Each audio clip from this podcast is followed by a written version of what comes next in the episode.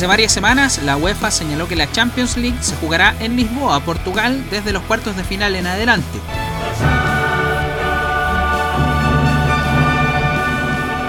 Lo único que se discute en el viejo continente por estos días es si es necesario resolver los duelos pendientes de octavos de final en las ciudades estipuladas inicialmente o en territorio neutral. Pero nadie se ha detenido por un instante a ver qué es lo que está pasando con la desescalada en Lisboa, Hace una semana la capital de Portugal tiene una serie de rebrotes por coronavirus y tiene en alerta a 19 de las 26 comunas que componen la ciudad. Pese a esto, la UEFA no da pie atrás y sea como sea, se va a jugar en Portugal.